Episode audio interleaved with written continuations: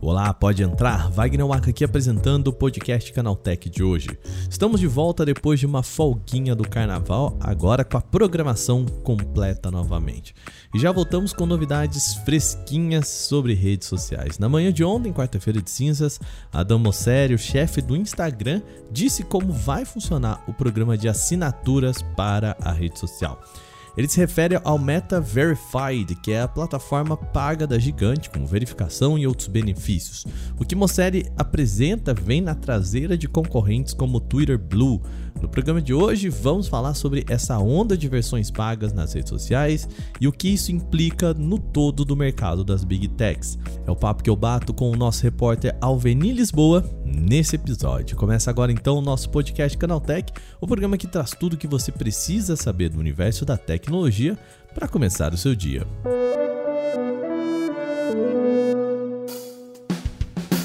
Olá, seja bem-vindo e bem-vinda ao podcast Canaltech, o programa diário que atualiza você das discussões mais relevantes do mundo da tecnologia.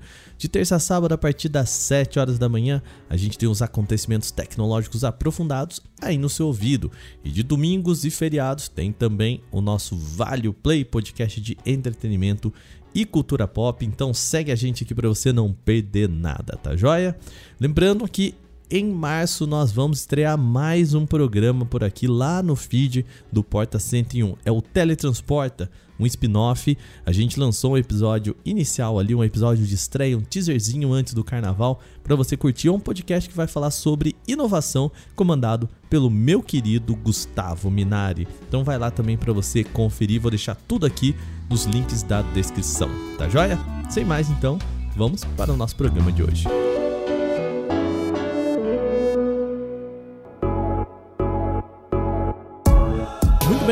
Vamos começando o nosso programa de hoje, nesse pós-carnaval aqui.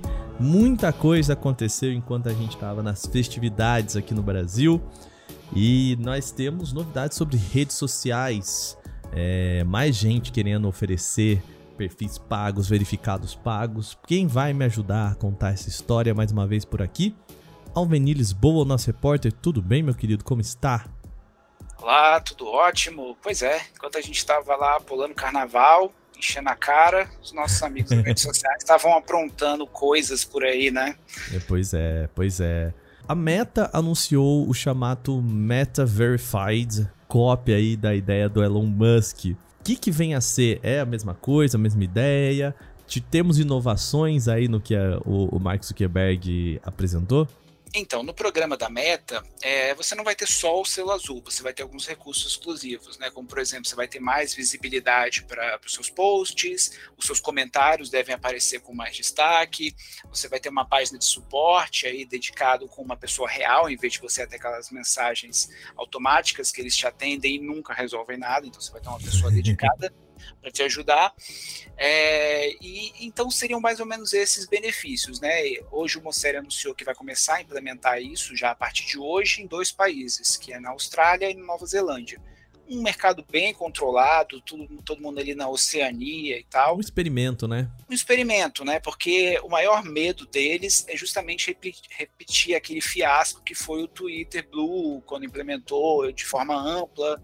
Né? Tivemos aquela enxurrada de, de, perfis falsos, né? Se passando por empresas, se passando por, por personalidades, né? Então eles querem tentar evitar isso.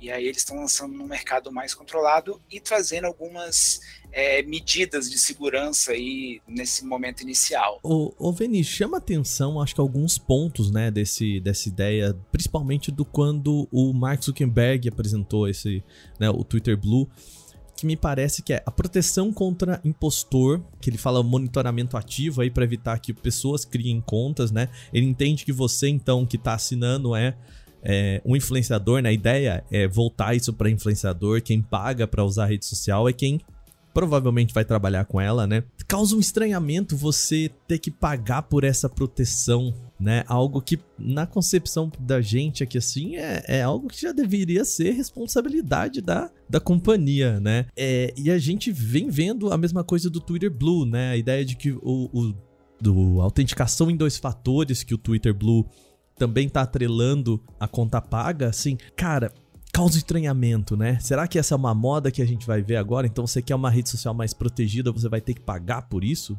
É aquela história, né? eles estão tirando a responsabilidade deles e jogando para o usuário. Né? Uhum. O Twitter já fez isso é, com a questão de moderação de conteúdo, que acabou com uma equipe de moderação de conteúdo e implementou aqueles notas da comunidade que você oferece contexto. Então, assim, os perfis podem mentir, você vai botar uma notinha ali embaixo, mas é, a responsabilidade de acreditar ou não é do usuário.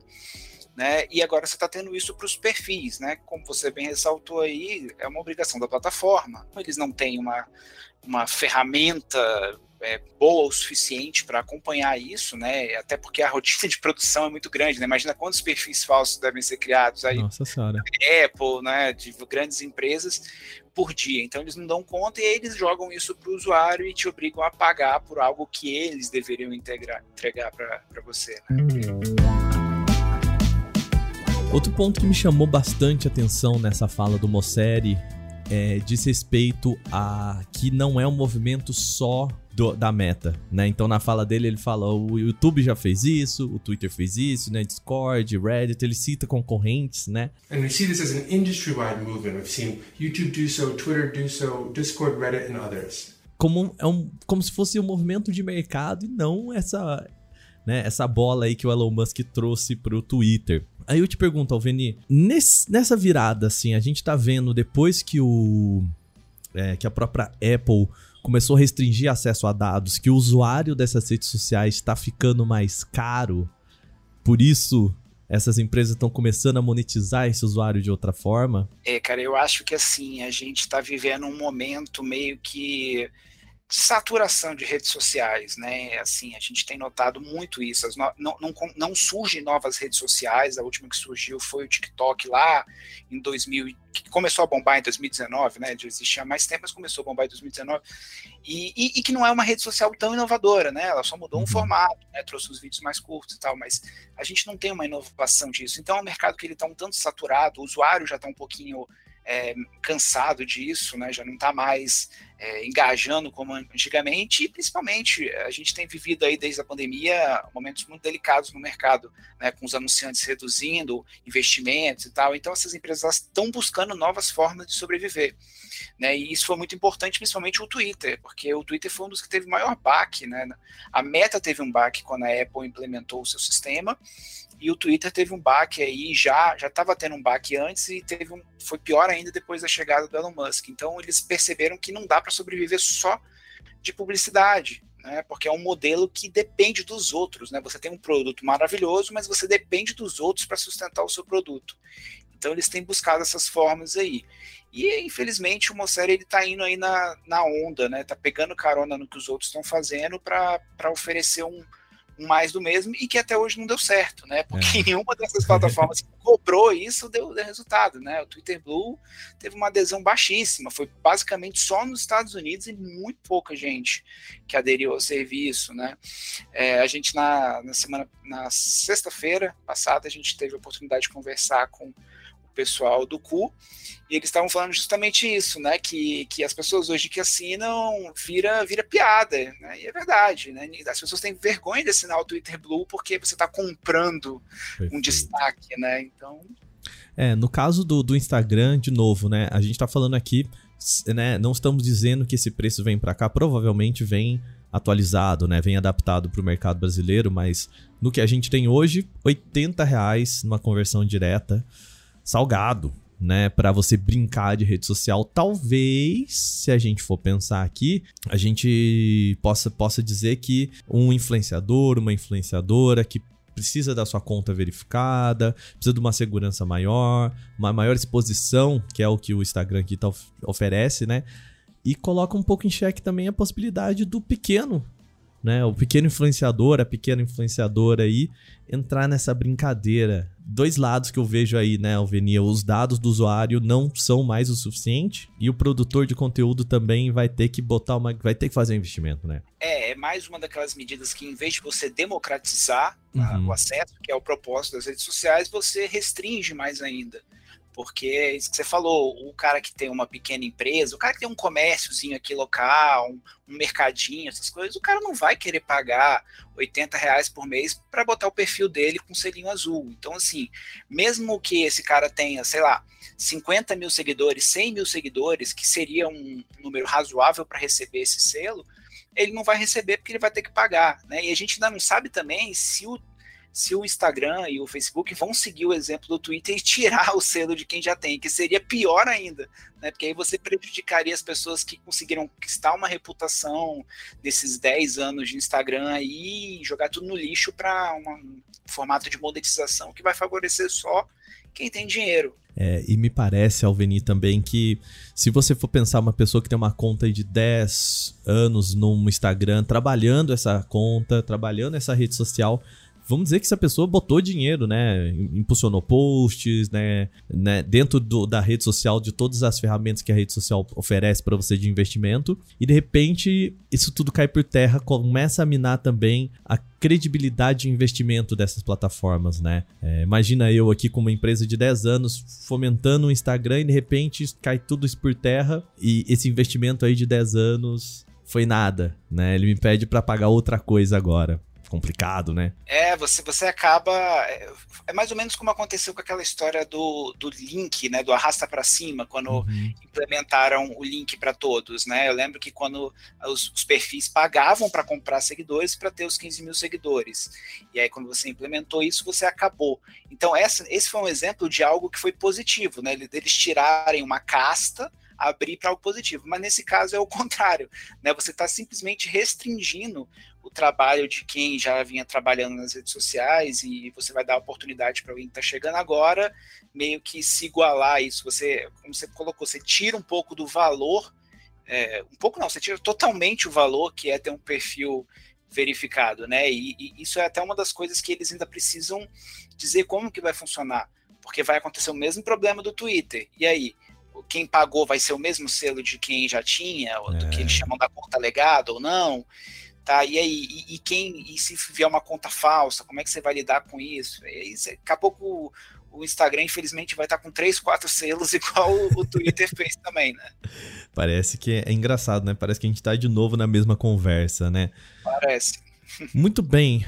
Lembrando, pessoal, nós estamos gravando isso aqui no dia, na quarta-feira de cinzas, quando o, o Mosseri fez a apresentação dele, ali, o videozinho dele apresentando esses novos recursos, ainda no calor do momento, de novo, né, Vini? Então vamos recapitular, pessoal. Por enquanto, Austrália e Nova Zelândia, é isso, né? Isso, Austrália e Nova Zelândia, nesse valor de cerca de 12 dólares e ainda sem valores para outras regiões. Então não dá para a gente ter um parâmetro de quando vai chegar o Brasil, nem por quanto vai chegar por aqui, né?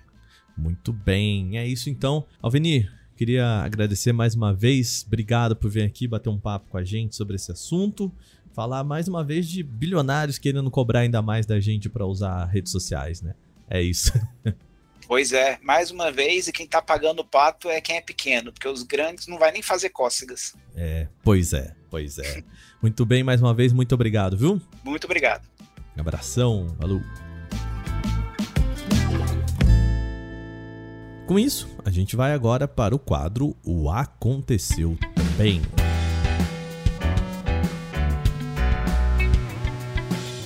Se você não sabe, o Aconteceu Também é o quadro em que nós falamos das notícias que também são relevantes, mas que não geram uma discussão maior. O novo fundo anunciado pelo TikTok vai recompensar criadores que fizerem vídeos mais longos. É isso aí. Atualmente em fase beta, o programa criativo vai pagar usuários para criarem conteúdos com mais de um minuto de duração. Isso em países como Estados Unidos, França e a gente aqui no Brasil. A iniciativa busca incentivar a criação de alta qualidade que atenda critérios de elegibilidade e ajude a promover a comunidade do TikTok. Para ser elegível, o conteúdo deve ter mais de um minuto, deve ser original e ter alta qualidade de edição, o que o TikTok chama de, entre aspas, filmagem bacana. Os critérios de elegibilidade para criadores, porém, são um pouquinho mais específicos. É necessário ter mais de 10 mil seguidores, acumular mais de 100 mil visualizações nos últimos 30 dias e ser maior de 18 anos. Para começar a coletar as recompensas, os vídeos qualificados precisam superar a marca de mil visualizações. As bonificações podem ser vistas três dias após a publicação do vídeo. Ao site The Verge, o porta-voz do TikTok pontuou que a plataforma não consegue ainda mensurar o quanto de dinheiro será destinado ao programa. Contudo, o executivo esclareceu que os pagamentos não serão feitos com publicidade, mas sim em visualizações quantificáveis e provavelmente pelo Revenue per Mile, que é a sigla e a métrica que leva com base os ganhos a cada mil views. O chat com inteligência artificial do novo Bing está disponível no celular. Usuários que se inscreveram na lista de espera podem conversar com o modelo da Microsoft pelo Edge ou pelo aplicativo dedicado do buscador. O suporte para celular introduz a capacidade de conversar por voz com o chat GPT, mas não espere resultados impressionantes. A voz do novo Bing é genérica e robótica, embora o conteúdo das respostas seja resultados mais interessantes. O Bing com tecnologia do ChatGPT foi lançado no começo de fevereiro como uma nova era em pesquisas. E apesar de a novidade iniciar um novo debate sobre pesquisas, a primeira impressão com a plataforma não foi boa. O Chrome ganhou o modo de poupança de memória e bateria no PC. O Google usou a versão 110 para liberar o tão esperado recurso de economia de desempenho que está em testes há meses no navegador e já está presente em concorrentes como o Edge. O modo de economia de memória do Chrome, o Memory Saver, é habilitado por padrão, mas não interfere na sua atividade cotidiana. O que ele faz é otimizar o direcionamento de recursos, dedicando desempenho somente às abas a que o usuário dá atenção. Quando uma guia fica inativa por muito tempo, o modo entra em ação. Ele limpa a memória de abas inativas e, como consequência, desafoga o computador. As abas desativadas continuam acessíveis por um clique, mas serão recarregadas assim que o usuário alternar para elas. Sobre o modo de economia de bateria, o Energy Saver, a lógica é semelhante. O aplicativo do Google economiza energia ao limitar a distribuição de recursos para atividades em segundo plano.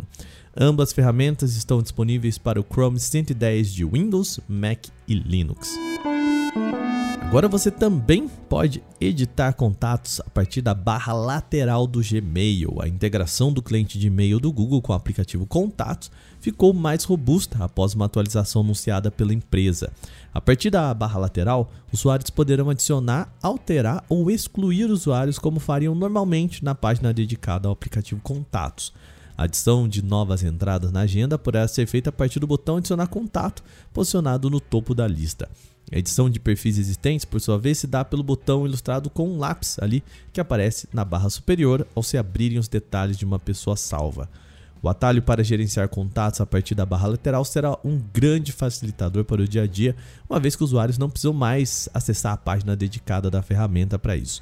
A novidade é distribuída de forma automática e não requer nenhuma ação por parte do administrador da equipe de contas comerciais. O recurso já começou a ser liberado desde o dia 17 de fevereiro e pode levar até 15 dias para alcançar todos os usuários. Usuários cadastrados no sistema dos Correios foram informados no domingo, dia 19, sobre uma exposição de dados na plataforma. De acordo com o um comunicado oficial, CPFs e números de telefones podem ter sido comprometidos após um acesso indevido que atingiu cerca de 5% da base de utilizadores de serviços digitais dos Correios. O alerta foi enviado por SMS no início da tarde de domingo, com um link para um comunicado completo da estatal. De acordo com ela, dados cadastrais e credenciais não foram acessados com parte desse incidente cibernético mas ainda assim recomenda a proteção aí para mudar senhas usadas, aplicativos e site da empresa. Em resposta ao Canaltech, os Correios informaram que o incidente ocorreu devido a uma vulnerabilidade nos serviços online da empresa. Ela permitia relacionar números de CPF a celulares cadastrados. A estatal apontou que a situação já foi corrigida, mas voltou a indicar a troca de senhas, usando boas práticas de criação de combinações como caminho para ampliar a proteção. No pronunciamento original, a companhia também apontou essa medida como necessária para mitigar riscos de exploração por engenharia social. De posse dos dados, criminosos poderiam se passar por atendentes dos correios ou empresas de frete solicitando mais informações dos clientes que aguardam encomendas ou fazendo cobranças em nome de taxas e custos adicionais de frete que na realidade não existem, então você aí fique ligado.